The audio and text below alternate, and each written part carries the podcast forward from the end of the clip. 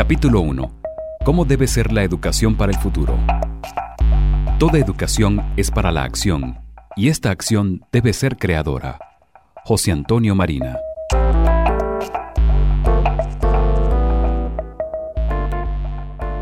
Siempre se ha dicho que existe una necesidad de educar para el futuro, es decir, una manera prospectiva, contemplando todos los escenarios posibles, a los fines de alcanzar el éxito. No obstante, en las instituciones educativas se continúa formando a una generación de jóvenes con un diseño curricular arcaico, en donde el estudiante escucha de manera continua y permanente la misma frase. Hay que estudiar una carrera que dé dinero, una carrera que dé respeto y posición, donde sobren las oportunidades laborales. Es decir, estamos fomentando la dependencia laboral y aniquilando la creatividad e innovación. Es más, estamos matando la creación. Al igual son muchos los padres de familia que prácticamente obligan a sus hijos a estudiar la carrera que ellos por cualquier circunstancia no pudieron terminar, o por el contrario aquella en la cual ellos han obtenido un grado, con la justificación de continuar la tradición familiar. Es muy común ver en una familia donde el padre es médico, por lo menos uno de sus hijos también se gradúa de médico. Igual pasa con los abogados e ingenieros. Más aún en familias consolidadas y con cierta posición económica privilegiada en ciudades del interior del país.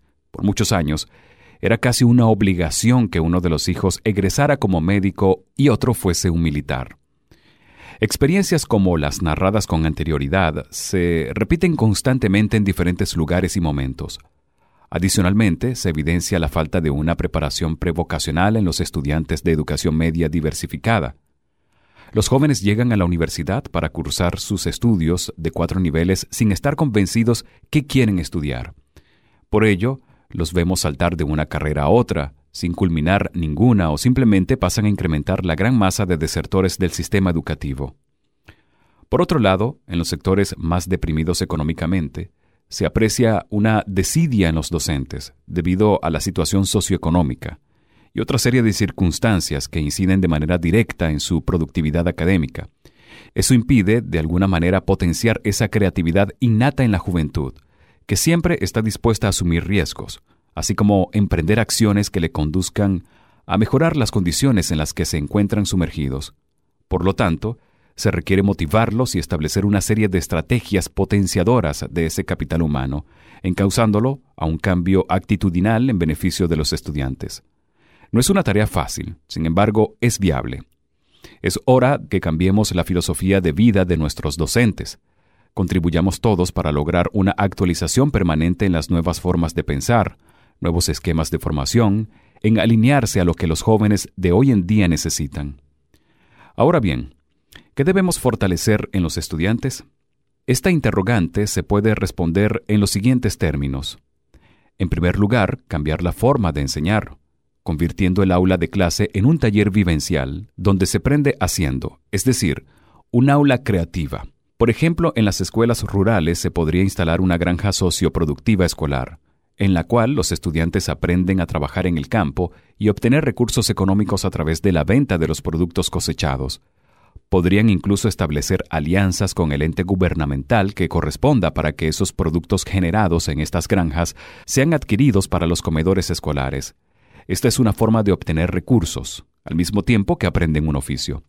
Con esta actividad aprenderían a producir, mercadear y posicionar lo generado, además de contribuir a mejorar los ingresos de su hogar y de la comunidad.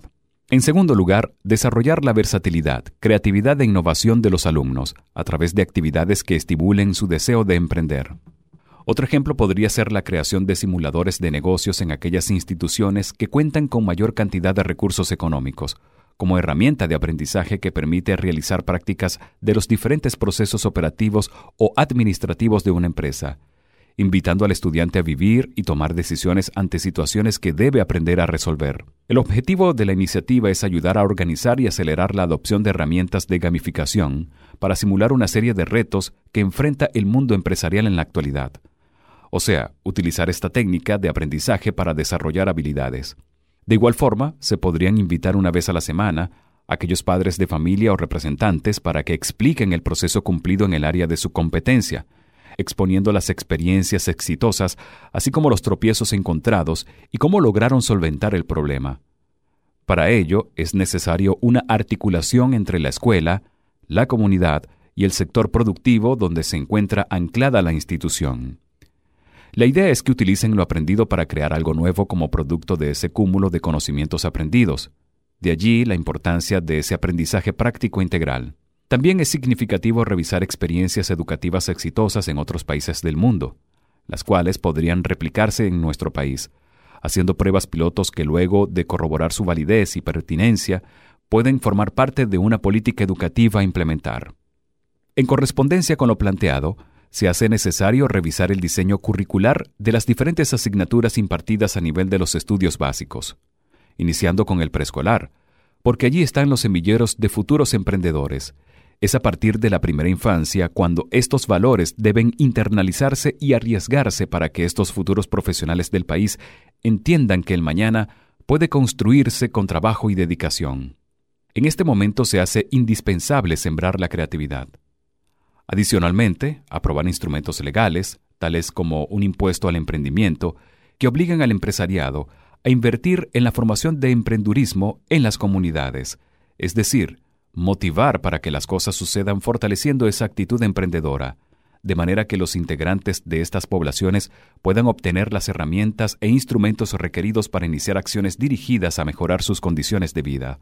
Entonces, podríamos referir que la misión de la educación no solo debe estar centrada en producir conocimiento, sino hacerlo pero de una manera que haga plácida esta experiencia en los alumnos, enfocándose a un aprendizaje efectivo, de calidad y pertinente, totalmente en correspondencia con la realidad que vive el país, formar ciudadanos con propósitos. En este sentido, se requiere exhortar a nuestra generación de relevo para que internalicen los valores de solidaridad, responsabilidad, colaboración y trabajo en equipo, demostrando que su actuar tanto personal como profesional será sobre la base de la ética y la transparencia, pero además sembrarles la semilla del emprendimiento para que cada día sean más creativos e innovadores. Con respecto a la visión debe ser global, enfocarse a lograr transformar la educación que se imparte en las instituciones, en todos los niveles y modalidades, proyectando sobre la idea del país que se requiere construir, fundar sus bases en la exploración de todas las alternativas que el entorno ofrece, así como el uso de las tecnologías de información y comunicación, que brindan a sus usuarios múltiples opciones para el desarrollo personal y profesional. En referencia a lo expuesto, hay autores como McLaughlin, citado por Juan Cervera Borrás, que habla de la escuela sin muros como alternativa a la escuela actual. En este sentido, asegura que nadie puede poner en duda algunas intuiciones del mencionado autor, tales como los medios de comunicación social, cine, radio, televisión, prensa, con su bombardeo constante de noticias, datos, sensaciones, los cuales constituyen una escuela paralela, o sea, otra escuela al margen de la tradicional y la educación recibida en familia. El niño incluso aprende más y con menos esfuerzo. Por otra parte, un porcentaje alto de cuanto le proporcionan los medios de comunicación social, noticiarios, informativos, transmisiones directas, tiene la ventaja de la coetaneidad. Son de la misma edad o contemporáneos, cosa bastante menos frecuente en las aulas.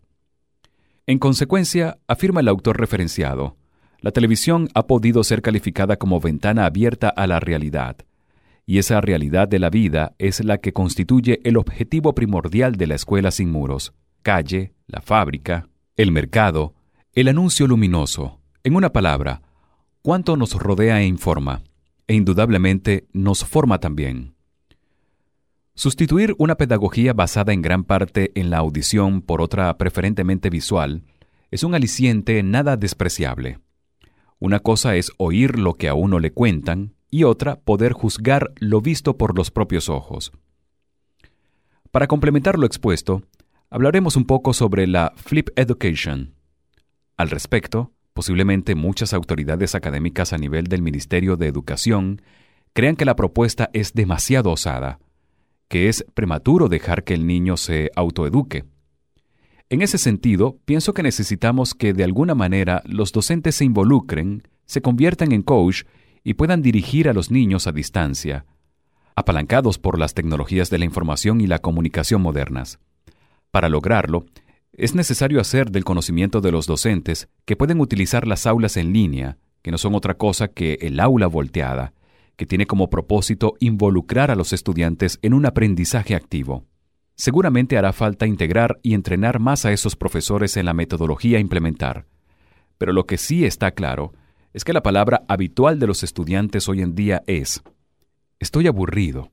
Probablemente sea porque, como consiguen tanta información y cosas diferentes a través de la tecnología, las clases en donde se repite la misma lección y forma de enseñar les resulta fastidioso. Es necesario alinear los contenidos programáticos y estrategias del proceso de aprendizaje a las necesidades de los alumnos,